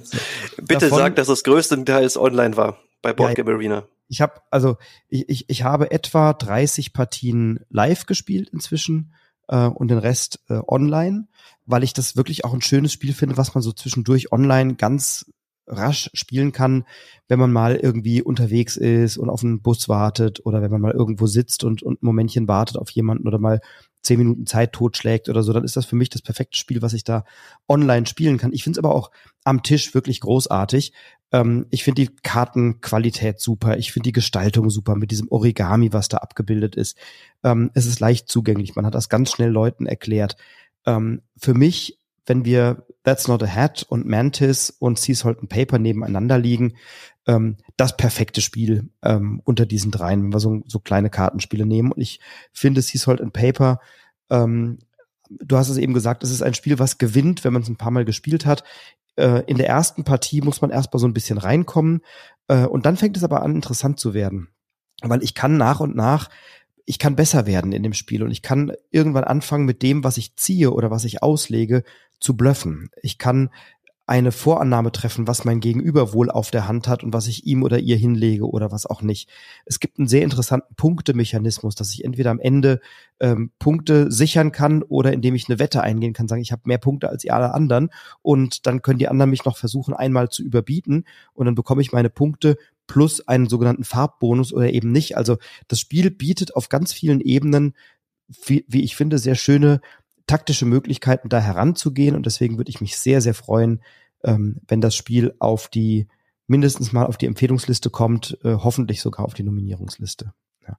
Wieso sagst du, es hat dir gar nichts gegeben, was dir zu, zu banal oder, oder zu ja, wenig passiert? Ja, sagt ihr mir doch mal, was hebt das denn ab von anderen Spielen? Also so, so einfache Set-Collection-Spiele gibt's ja nun wirklich auch echt viele und gut, okay, man kann vielleicht nehmen dieses, diesen Zocker-Aspekt, dass man sagt, ähm, ich glaube, die anderen können mich auch in einer Runde nicht noch überholen. Das, dem, das kann ich dem Spiel auf jeden Fall geben. Aber immer dieses, ja, Karten sammeln und oft habe ich den Eindruck, ja, entscheidet dann halt auch der Zufall, ob ich die passenden Karten ziehe oder ob die Karte da liegt, die ich brauche. Oder ich ziehe halt, ja, kann ich beiden nicht gebrauchen. Ja, mein Gott, ist halt so. Also da sind mir irgendwie dann doch, habe ich mich zu oft irgendwie dem Spiel überlassen gefühlt. Hm. Also für mich ist dieser Zockeraspekt ein ganz zentraler Mechanismus. Ähm, ich habe in der in der letzten Spielbox, glaube ich, hat hat ich glaube, es war sogar Harald Schrapers oder irgendjemand hat es gesagt oder geschrieben, äh, dass dieses Wetten oder dieses Zocken kaum eingesetzt wird. Und ich setze das permanent ein und äh, und habe ganz oft dieses letzte Chance heißt das ja, dieses Zockerelement mit drin und finde das tatsächlich etwas, was das Spiel sehr sehr spannend und sehr sehr reizvoll macht. Also Ähm, das und natürlich, dass ich dann die Möglichkeit habe, auch über Karten, die ich sammle, nochmal andere Punkte zu machen. Also ich habe dann eine Karte, da bin ich nochmal dran. Oder darf ich eine Karte aus dem Ablagestapel auswählen? Ähm, das heißt, ich kann manchmal sogar eine Karte ablegen, die ich eigentlich bräuchte, im Wissen, dass wenn mir noch eine Krabbe, wenn ich noch eine Krabbe ziehe, dann kann ich mir die schon irgendwie wiederholen. Also ich habe so viele Möglichkeiten, auf das Spiel einzugreifen, dass ich mich da gar nicht gespielt fühle oder dem Spiel überlassen fühle, sondern schon wirklich den Eindruck habe, ich kann das zu einem gewissen Teil auch steuern. Ähm, und ich werde des Spiels auch irgendwie nicht überdrüssig tatsächlich. Was ist bei dir, Stefan? Das, was macht für dich das, Ja, ähm, natürlich dieses Zockerelement ähm, und ich muss dir da recht geben, also bei uns gibt's kaum eine Runde, wo das nicht gemacht wird. Ähm, Im Gegenteil, wenn ich mich da hinstelle oder hinsetze und, und sage, du, ich mache jetzt mal Rundenende, ich habe acht Punkte, aber ich möchte kein Risiko eingehen, dann wirst du am Tisch ausgebucht von deinen Mitspielern. Die sagen dann, komm, hier trau dich mal und so weiter, ja. Und das äh, führt mich eigentlich weiter zu meinem, zu dem anderen großen, starken Punkt in meinen Augen, diese hohe Interaktion, die dort geschieht. Viele von den Set Collection Spielen laufen halt so ab, ja, du sammelst deine Karten und legst die vor dir aus oder auch nicht. Und ähm, es ist recht interaktionslos. Und hier ist jede Entscheidung auch wichtig für die Mitspieler. Du guckst immer, welche Karte legt denn dein Mitspieler ab? Warum tut er das wohl? Ja, dann ist natürlich für den Mitspieler auch wichtig, decke ich damit jetzt eine Karte ab, die vielleicht ein, Mitsch ein anderer Spieler gerne haben möchte. Ich muss gleichzeitig aufpassen, welche Karten sind auf welchem Stapel, wo landen die, weil es gibt ja auch die Möglichkeit, Stapel zu durchsuchen, um gezielt Karten wieder rauszuholen. Und äh, diese hohe Interaktion zwischen den Spielern finde ich, finde ich phänomenal. Dann drücken wir doch dem Spiel mal die Daumen, auch wenn es nicht dein, dein persönliches Lieblingsspiel wird, Chris, und äh, können uns das aber ganz gut vielleicht auf dieser Liste vorstellen. Ja, ich habe auch so einen Titel, der gar nicht so sehr mein Favorit ist. Ich spiele es gar nicht so ungern, aber auch gar nicht so gern ähm, oder nicht so oft von dem ich aber glaube, dass er bei der Jury durchaus äh, mal intensiv besprochen werden könnte. Ein Spiel, was jetzt auch in vielen Orakelfolgen noch nicht so auftauchte. Ähm, kleine Plastikplättchen, Stifte, abwaschbar, Repost Production, Casper Lab, Fun Facts. Wir sprechen über Fun Facts. Ein Spiel, bei dem wir Kategorien haben, äh, zu denen wir uns positionieren, dahingehend, dass wir uns einschätzen müssen auf einer Skalen, äh, auf einer Skala zwischen 0 und 100 Punkten oder ähm, mit einem absoluten Wert. Also wie, wie lange dauert dein perfekter Mittagsschlaf? 25 Minuten oder keine Ahnung was. Dann schreiben wir auf die Vorderseite des Plättchens unsere Namen, auf die Rückseite einen Zahlenwert und positionieren uns dann in eine Reihenfolge zueinander und müssen uns dann überlegen, also ist mein Mittagsschlaf nun länger oder kürzer als der vom Chris oder vom Stefan und dann decken wir das hinterher auf und gucken, ob wir das gut gemacht haben und Punkte dafür bekommen. Ähm, es ist, glaube ich, ganz gut besprochen. Es ist bei Asmodee im Vertrieb natürlich hier in Deutschland äh, vier bis acht Spielende. Ein Spiel, das auch eher gewinnt, wenn man es mit mehreren Leuten spielt, also zu dritt oder zu viert. Also zu dritt ist auch gar nicht empfohlen, aber zu viert ist, ist der Reiz gar nicht so groß ähm, ist eher ein Spiel für sechs bis acht Leute. Und da ist es durchaus etwas, was man so im Kreis von Kolleginnen und Kollegen oder von Leuten, die sich nicht so oft oder nicht so viel kennen, ähm, dann durchaus spielen kann, um ein bisschen was übereinander zu erfahren. Wir haben es jetzt vor einiger Zeit mal auf so einer Familienfeier gespielt wieder. Ähm, da kommen dann interessante Erkenntnisse mal raus. Also ist jetzt nicht mein mein Favorite-Spiel, aber die die Jury guckt sich ja solche ähm, ja, Sozialspiele, bei denen man irgendwie voneinander was lernt, sich gegenseitig irgendwie Hinweise gibt oder bei denen man Informationen übereinander dechiffriert oder zumindest versuchen muss zu erraten. Die sowas gucken die sich ja immer auch ganz gerne mal an. Ähm, kann mir vorstellen, dass das vielleicht auf der Empfehlungsliste landet, vielleicht aber nicht auf der Shortlist. Wie seht ihr das? Fun Facts. Also ich glaube, dass das schon ein Titel ist, der da eine große Rolle spielen könnte, tatsächlich. Äh, zu meiner Schande muss ich gestehen, dass ich auch den noch nicht gespielt habe, obwohl er mich wirklich, wirklich sehr, sehr gereizt hat immer. Gerade so dieses Element, dass äh, im Grunde das Spiel aus zwei Runden besteht. Einmal eben ähm, dieses, dieses Einschätzen und dieses Bestimmen der Reihenfolge und zum anderen die Diskussion, die hinterher dann auch durchaus entstehen, je nach Fragestellung. Äh, der Manuel Fritsch hat in der Spielbox da was ganz Schönes zu geschrieben. Er hat nämlich geschrieben, im wahrsten Sinn ist, es, ist dies ein echtes Gesellschaftsspiel, denn es geht eigentlich mehr um die Diskussion nach der Frage als um die Mechanik oder sogar die Punkte selbst. Das ist ja auch ein Punkt, der äh, den viele Partyspiele gemein haben, wie auch Secret Identity, dass es eigentlich gar nicht um diese Punkte geht. Und das sind das ist eine Art von Spiel, die einfach oft schon Beachtung gefunden hat, sei es äh, Just One auch natürlich ähm, 2019, als es gewonnen hat.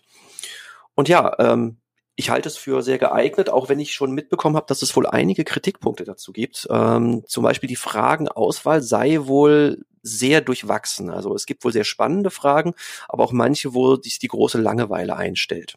Das kann ich jetzt nicht wirklich beurteilen. Ob dem Interessant wird es, so wenn man sich selber Fragen ausdenkt, die man in die Runde stellt. Äh, ah, und das ist für mhm. mich auch schon eine, ein kleiner Teil der Antwort. Ähm, ich finde manche Fragen auch furchtbar langweilig, manche hingegen richtig gut. Und man hat es ja in den sozialen Medien auch ein bisschen mitbekommen. Maren Hoffmann hat dann irgendwann äh, bei Twitter das gepostet, dass ihr Mann und sie irgendwie ge gewettet haben, wie weit kannst du einen Schuh werfen und dann sind sie auf den Sportplatz gegangen, um das dann auszuprobieren, ob er wirklich den hohen Wert, den er da genannt hat, ob, ob er das wirklich toppen kann.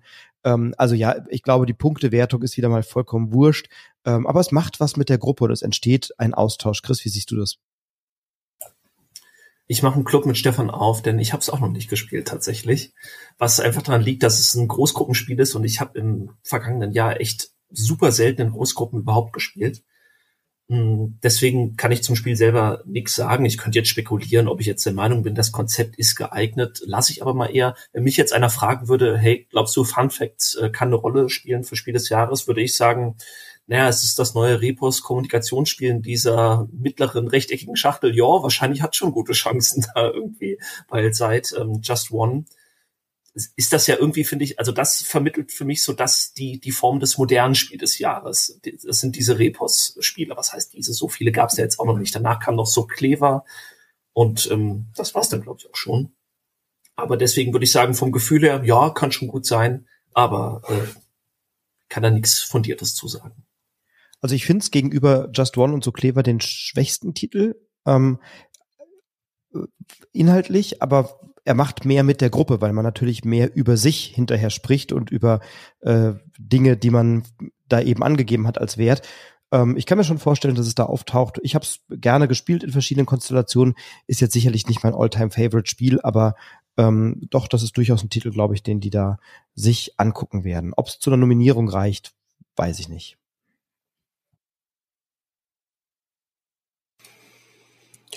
Wer ist dran? Gut, Stefan, glaube ich. Ich äh, bin schon wieder dran. Ja, jetzt habe ich ein, ein kleines Problem. Und zwar, ähm, wenn ich so auf meine Liste gucke, sind wir tatsächlich mit all meinen Titeln durch. Ihr habt mir da ein bisschen gut. was weggeschnappt. Dann machen wir noch ein bisschen weiter. ja, ich wollte jetzt auch mal so fragen, weil, also ich hätte jetzt auch die Zwischenfrage gestellt, denn ähm, über die meiner Meinung nach wirklich wichtigen Titel haben wir jetzt gesprochen. Ich habe auf meiner Liste jetzt noch zwei, drei, vier andere Titel, die könnte man noch nennen, aber da gehe ich nicht unbedingt davon aus, dass die nominiert werden. Sollen wir die vielleicht irgendwie schneller abhandeln, Frederik, oder wie Gerne, sieht's bei ja. dir aus? Mhm.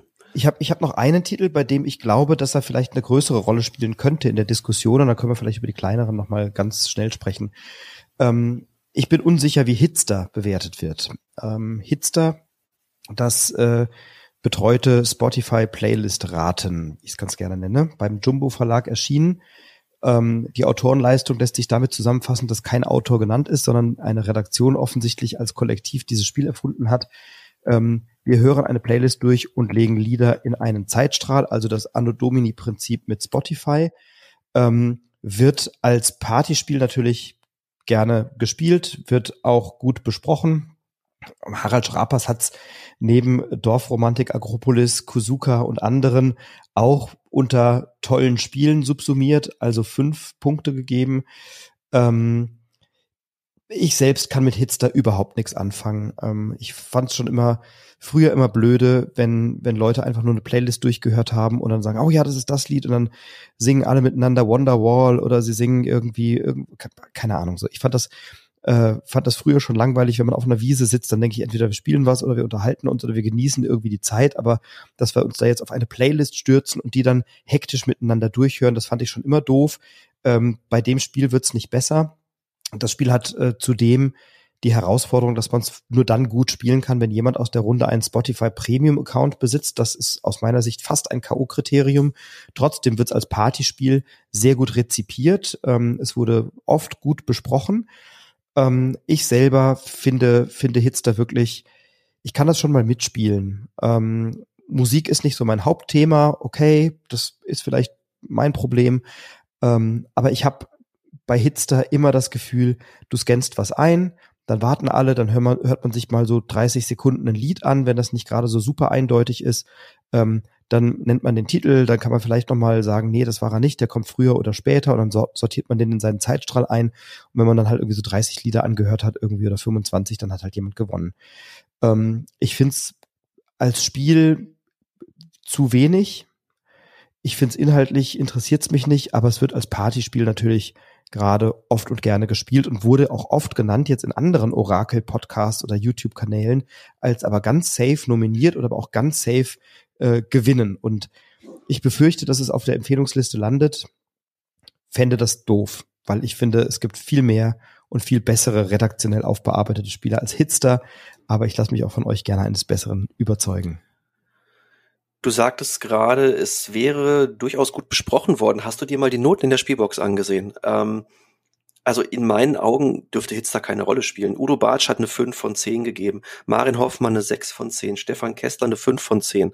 Also ich glaube, dass dies und natürlich auch die Punkte, die du genannt hast, gerade mit dem Spotify-Account, eigentlich ein K.O.-Kriterium sind für das Spiel ich habe das nicht so genau verfolgt, aber waren diese Bewertungen vielleicht noch aus der Zeit, als das Spiel noch diese anfänglichen Kinderkrankheiten hatte, die ja, glaube ich, teilweise behoben wurden? Ich kann es nicht so genau sagen. Ich weiß das, das kann sein, ja. Das könnte durchaus sein. Das war das Heft 5 2022. Das heißt, es müsste so im Spätsommer, Herbst erschienen sein, mhm. ungefähr die Ausgabe. Könnte natürlich sein, dass sich da mittlerweile so ein bisschen der Wind gedreht hat. Ja. Also ich glaube, da wurden viele Probleme äh, behoben, die anfangs äh, dafür gesorgt haben, dass das nicht so gut funktioniert. Die Sache mit dem Premium bleibt immer noch. Ich glaube auch, das ist ein Ausstoßkriterium, ähnlich so mit dem doch eher mit der spitzeren Zielgruppe. Musik ist natürlich auch nicht für jeden was. Ähm, ich muss zugeben, ich habe Hitster nur einmal gespielt mit Nico zusammen und ähm, jetzt mal ganz unsympathisch. Ich halte mich ja für unbesiegbar in diesem Spiel. Äh, darf mir gern jeder das Gegenteil beweisen. Also als ich das mit Nico gespielt habe, so Interpret und Titel ist eigentlich in der Regel gar kein Problem und auch die Jahreszahl kann ich dann oft ziemlich genau schon immer sagen. Äh, das ist halt auch einfach mein Steckenpferd. Ähm, übrigens auch der Grund, warum ich mir das Spiel nicht gekauft habe. Ähm, aber komm, jetzt bevor ich noch mehr unsympathischen Kram rede, äh, glaube ich auch eher nicht, äh, dass es, äh, ich glaube, es ist zu speziell oder zu, zu spitz und ich glaube auch die Spotify-Sache ähm, ja, du musst dich halt dafür, auskennen in Musik. Ne? Wenn ich jetzt, wenn es jetzt eine Brettspielvariante von Hitster gäbe, dann würde ich sagen, oh, das kaufen wir aber auf jeden Fall, weil da kenne ich mich jetzt vielleicht wieder ein bisschen besser aus und mein Freundeskreis halt nicht. Und ich, und, und du musst dich halt mit Musik auskennen, das muss irgendwie dein Thema sein, dann funktioniert's, glaube ich, auch. Aber ähm, aus, aus meiner Sicht, ähm, ja, ein ja, ladet mich nicht zu der Party ein, wo das Spiel gespielt wird. ich glaube auch, dass es deutlich zu nischig ist, einfach um da irgendwie eine Rolle zu spielen. So, dann okay. haben wir vielleicht noch so ein, zwei kleinere Geheimtipps oder so. Du sagtest, äh, Chris, du hast noch so ein, zwei äh, Titel auf dem Zettel. Was hast du noch da stehen? Ja, nicht unbedingt Geheimtipps, aber Titel, von denen ich denke, ja, eventuell, aber ich gehe eher nicht davon aus. Ähm, da würde ich mal vielleicht noch ja, drei Titel nennen. Einmal habe ich mir Nimalia noch aufgeschrieben, ähm, was ich mir als schönes Legespiel ähm, vorstellen könnte ich meine, es, ist, es sind viele bekannte Mechanismen, die eigentlich zusammengemixt werden. Es fehlt vielleicht so ein bisschen das Besondere, aber trotzdem die Sachen, die ähm, spielprägend sind, finde ich. Einmal das ähm, Auslegen von Karten übereinander, dass ich alte Bereiche wieder abdecken muss und auch diese Wertung, die so, ähm, wo ich direkt weiß, wann wird welche Wertung passieren, wie man das auch von Kartograph oder Isle of Sky kennt. Auch die sind nicht gänzlich neu, aber finde ich noch relativ unverbraucht, dass sich das noch so frisch anfühlt, dass ich der Meinung bin, das könnte was sein. Ähm, gehe, gehe aber eigentlich eher nicht davon aus, weil dafür fehlt mir doch so ein bisschen das Besondere. Zweiter Titel, ich habe noch kurz über Wanderlust nachgedacht, äh, im Sinne von ganz simpler Deckbilder, auch im Prinzip ähm, lange nach Dominion vielleicht mal wieder ein absoluter Gateway-Deckbilder, ähm, der irgendwie das den Leuten nahebringen könnte. Und der dritte Titel, ja, ich wusste nicht, ob das vielleicht hier oder eher dann schon Kennerspiel ist, ist nämlich äh, Splendor Duell fände ich ähm, so ein bisschen, weil Splendor damals ist für mich so einer der größeren Spiel des Jahres, Snaps sozusagen, ähm, wäre für mich ein super Spiel des Jahres gewesen. Splendor damals hat er gegen Camel Up, glaube ich, verloren. Und äh, die Duellvariante, die ich ja viel ansprechender finde, auch durchaus anspruchsvoller. Aber ähm, ja, deswegen, das wären jetzt mal drei Titel, die ich noch in den Raum geworfen hätte. Was, was meint ihr zu denen? Also Splendor-Duell halte ich für ein klares Kennerspiel, ehrlich gesagt. Der, der Anspruch ist doch nochmal stark gestiegen im Gegensatz zum, zum Original Splendor. Und ähm, ansonsten gebe ich dir recht, tolles, tolles Spiel auf jeden Fall. Ja. Ich hätte noch ähm, Café del Gatto mit in den Raum geworfen, das mir auch gut gefallen hat als Set Collection Spiel mit überragendem Material und tollem Thema, ähm, bei dem ich mir vorstellen könnte, dass es zumindest mal erwähnt wird auf der Longlist. Witzig ist jetzt der eine Titel von meiner Liste, den ich nicht vorgelesen habe und äh, ganz rausgelassen habe, weil ich dachte, ich glaube, außer mir findet den keiner so wirklich äh, gut oder nur so solide oder okay, aber hat mir auch sehr gut gefallen. Also komm, hey, Café del Gatto, von mir aus auch gerne drauf. Ja, da ja, sind wir schon drei nicht? im Café del Gatto Club. Da können wir hey, Spiel des Jahres, dann haben wir es doch. da haben wir es doch. Also, danke, schön. Kommt gut nach Hause, viel Spaß, bleibt inspiriert, inspiriert andere. Das war der Podcast. Nein, ich glaube auch Café del Gatto, mir, mir gefällt es auch richtig gut. Ähm, bei, bei, Schmidt-Spiele erschienen und ähm, das, das Material ist überragend, das macht total Spaß, diese Bakelitsteine aus dieser Espressomaschine sich zu kaufen und dann zu gucken, wo puzzle ich die rein und wie setze ich die zusammen und so. Ähm, es, es gibt einen Kritikpunkt an dem Spiel, den ich total gut nachvollziehen kann. In der Regel gewinnt die Person oder beendet die Person das Spiel, die begonnen hat. Das, die, die hat oft einen kleinen Vorsprung. Ähm, und, und ich glaube, dass so etwas ähm, ja, dem Spiel nicht gut tut und dass das Spiel dadurch so ein bisschen an Balance verliert. Aber ich finde Café del Gatto wirklich einen schönen Titel, wäre aber eher was im, im sehr deutlichen Familienbereich wieder. Also auch wenn man sagt Spiel für alle, da ist Café del Gatto eher für Vater, Mutter, Kinder und nicht so sehr für die WG oder den Kollegen, Kolleginnenkreis. Insofern glaube ich nicht, dass es Chancen hat, aber es gefällt mir auch sehr gut. Ich habe noch zwei Titel bei mir drauf. Äh, das eine sind die Chrono Cops, ähm, was glaube ich auch ganz gut aufgenommen wurde. Und das andere wäre Noobs in Space von Cosmos. Wie findet ihr die Titel? Noobs in Space hatte ich ja mal nur angespielt. Hat durchaus ein interessantes Konzept. Ich weiß nicht, ähm, ob das tatsächlich so wirklich, wirklich ähm, reinpasst in, äh, also ja, da konnte ich mir einfach zu wenig bisher Eindruck verschaffen. Äh, und der erste war welcher nochmal? Die Chronocops. Ah, die Chronocops. Nee, da bin ich raus, die habe ich nicht gespielt. Chris, du? Ja, ich habe das ähm, Einstein äh, oder wie auch immer es hieß, also den Einstein-Teil von diesen beiden Teilen habe ich gespielt. Fand ich auch nett. Ähm, ich finde aber diese Adventure, also wir machen jetzt ein Point-Click-Adventure als Brettspiel, diesen Ansatz, ja, kann ich würdigen, kann auch verstehen, dass das viele ganz toll finden, fand ich bisher immer nur ähm, gut, aber flasht mich jetzt nicht. Deswegen für mich persönlich auf jeden Fall kein Titel. Für die breite Masse, ja, für mich eher als Noobs, muss ich sagen. Ja, also sind jetzt auch beide nicht so meine, meine Favorites. Ich mag beide Spiele, also ich mag Noobs sehr gerne. Chrono Cops fand ich so mittel. Ähm, deswegen glaube ich auch nicht, dass die da eine große Rolle spielen. Ja, dann, dann lasst uns doch mal äh, zur Nominierung kommen und mal schauen, welche drei Titel sehen wir denn relativ weit vorne und welcher Titel wird am Ende gewinnen? Wer möchte den Anfang machen? Ich kann den Anfang machen. Also meine drei nominierten Titel sind, oder beziehungsweise ich muss anders sagen, wenn ich jetzt die Nominierung oder nee, meine, wenn ich meine Auswahl nach der Wahrscheinlichkeit aufstellen würde, von der ich wirklich glaube, dass sie nominiert werden, dann würde ich Dorfromantik, Kazuka und Sea Salt and Paper wählen. Ich denke, das ist eine gute Mischung. Hm, also ich glaube, das wären jetzt meine Tipps, wenn wir wirklich ein Tippspiel machen und es geht darum, wer die meisten Punkte hat, gewinnt. Da ich aber in meine persönliche Top 3 eigentlich keinen Titel reinsetzen will, der mich persönlich nicht überzeugt hat, tausche ich dann Sea Salt and Paper doch gegen Mantis tatsächlich aus, weil das für mich das coolere Kartenspiel war, für mich persönlich. Ich glaube eigentlich nicht, dass es gewinnt. Muss auch, was wir eben nicht gesagt haben, ähm, ich glaube, was auch dagegen spricht, ist, dass es in einer unnötig großen Schachtel kommt, um dann nochmal für 20 Euro verkauft zu werden. Also das hätte auch in einer Amigo-Schachtel für 8 Euro verkauft werden können. Ähm, naja, weiß ich nicht. Aber das wäre dann meine persönliche Auswahl. Ähm, was gewinnt, soll ich auch schon sagen? Nee, sagt erstmal ihr eure Nominierung. Ja, da mache ich mal weiter, weil du hast gerade genau meine drei Titel genannt, die hier seit einiger Zeit auf meiner Liste stehen. Dorfromantik, Kuzuka und Sea Salt and Paper. Ich habe äh, Kuzuka als ähm, Titel äh, immer mal wieder im Austausch gehabt mit Akropolis, weil mir, weil mir der wirklich gut gefällt und dachte dann aber wirklich auch, dass äh, zwei Plättchenlege-Titel nicht auf der Nominierungsliste zusammen existieren werden ähm, und habe mich dann eher für Kuzuka entschieden ähm, und deswegen Dorfromantik, Kuzuka, Sea Salt and Paper, das sind meine drei Tipps und die fände ich alle drei ganz wunderbar. Ja, das sieht bei mir natürlich irgendwie auch ähnlich aus letzten Endes. Ich habe mich ein bisschen schwer getan, weil ich sehe einen Titel auf der Nominierungsliste, den ich eben tatsächlich nicht selbst gespielt habe und mir keinen wirklichen Eindruck machen konnte. Wenn ich jetzt aber mal nach letzten Jahr gehe, da hatten wir eine richtig bunte Mischung. Da hatten wir ein Plättchen-Legespiel mit Cascadia. Da hatten wir ein kleines Kartenspiel mit Scout und wir hatten ein Partyspiel mit Top Ten. Und wenn ich diesen Maßstab jetzt mal anlegen würde, und ich bin jetzt einfach mal so mutig, das zu tun, dann sind das für mich Dorfromantik, Sea Salt and Paper und Fun Facts. Weil die eine sehr, sehr große Bandbreite einfach abdecken. So, ja, und gut. ich meine, ich kann da direkt mal loslegen, was so mein mhm. Favorit ist. Ähm, ja, da würde ich halt schon nach meinen eigenen Befindlichkeiten gehen. Ich würde mich wahnsinnig freuen, wenn Sea Salt und Paper tatsächlich diesen Titel gewinnen würde.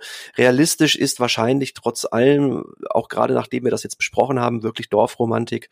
Also Gewinner der Herzen Sea Salt und Paper, realistischer Gewinner Dorfromantik. Ja, also mit dem äh, Siegestipp würde ich mich anschließen, auch wenn ich ja eben so ein bisschen versucht habe, Dorfromantik den Wind aus den Segeln zu nehmen, wäre es aber auch tatsächlich mein Favorit für dieses Jahr. Das ist für mich nicht super offensichtlich, haben wir eben auch schon gesagt. Aber ich denke, von den, von meinen drei Nominierten ist es, denke ich, das, was am besten geeignet ist, was sich auch am besten anbietet. Klar, jetzt kann man sagen, nach Cascadia schon wieder so ein Sechseck-Plättchen-Legespiel. Kann man ja schon auch den Ansatz haben, jetzt soll mal wieder was anderes drankommen. Aber es wäre auch mein Favorit, also auch Dorfromantik von mir aus. Ja, nur weil Cascadia ein herausragend gutes Plättchenlegespiel ist, äh, macht das ja Dorfromantik nicht schlechter, nur weil es auch eines ist. Ähm, es verfolgt ja einen komplett anderen Ansatz und deswegen ist auch mein Siegertitel dieses Jahr äh, Dorfromantik und ich würde mich bei allen drei Titeln sehr freuen, also auch Kozuka oder Sea Salt and Paper ich würde auch Akropolis sehr gönnen. Ähm, insofern bin ich da einigermaßen flexibel, aber ich glaube auch, dass Dorfromantik gewinnt und fände das eine, eine ganz tolle Wahl und mich sehr freuen, wenn das so, so, so eintritt. So, das war unsere Orakelfolge. Da haben wir jetzt äh, ein bisschen spekuliert, ein paar Titel genannt, ein paar Titel verworfen. Und jetzt sind wir natürlich gespannt, liebe Hörerinnen, lieber Hörer, was ist denn dein Tipp? Was glaubst du, um was es sich handelt? Wer wird nominiert? Wer wird gewinnen? Du kannst uns das gerne mitteilen. Du findest mich, wie du weißt, bei Instagram unter Broadcast-Brettspiel-Podcast, bei Twitter unter Broadcast-Spiel. Du kannst natürlich gerne einen Kommentar unter diese Folge schreiben oder auch in einer App deiner Wahl deine Bewertung, deine Rezension abgeben und natürlich auch deine Meinung kundtun. Wir freuen uns sehr, wenn du das tust. Auch den Chris kann man über die Brettagogen gut erreichen, den Stefan, wie du weißt, über Dr. Doppeldotter bei Instagram oder auch bei Twitter. Wir freuen uns auf deine Meinung. Ich sage erstmal ganz herzlichen Dank an meine beiden Gäste. Liebe Hörerinnen, lieber Hörer, bleibt gesund, bleibt inspiriert, inspiriert andere. Und jetzt gebe ich das Wort an meine Gäste. Schön, dass ihr dabei wart beim Orakeln heute, Stefan Hanf und Chris Gräf.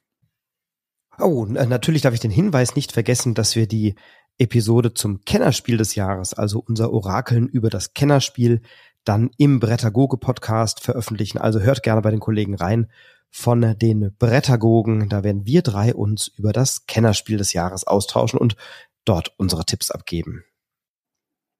Ja, vielen Dank fürs Zuhören. Es hat wieder mega Spaß gemacht und ja, schauen wir mal, was wirklich dabei rauskommt. Ähm, wir waren uns ja jetzt sehr einig bei der ganzen Sache. Mal sehen, ob die Jury das auch so sieht. Äh, ja. Tschüss.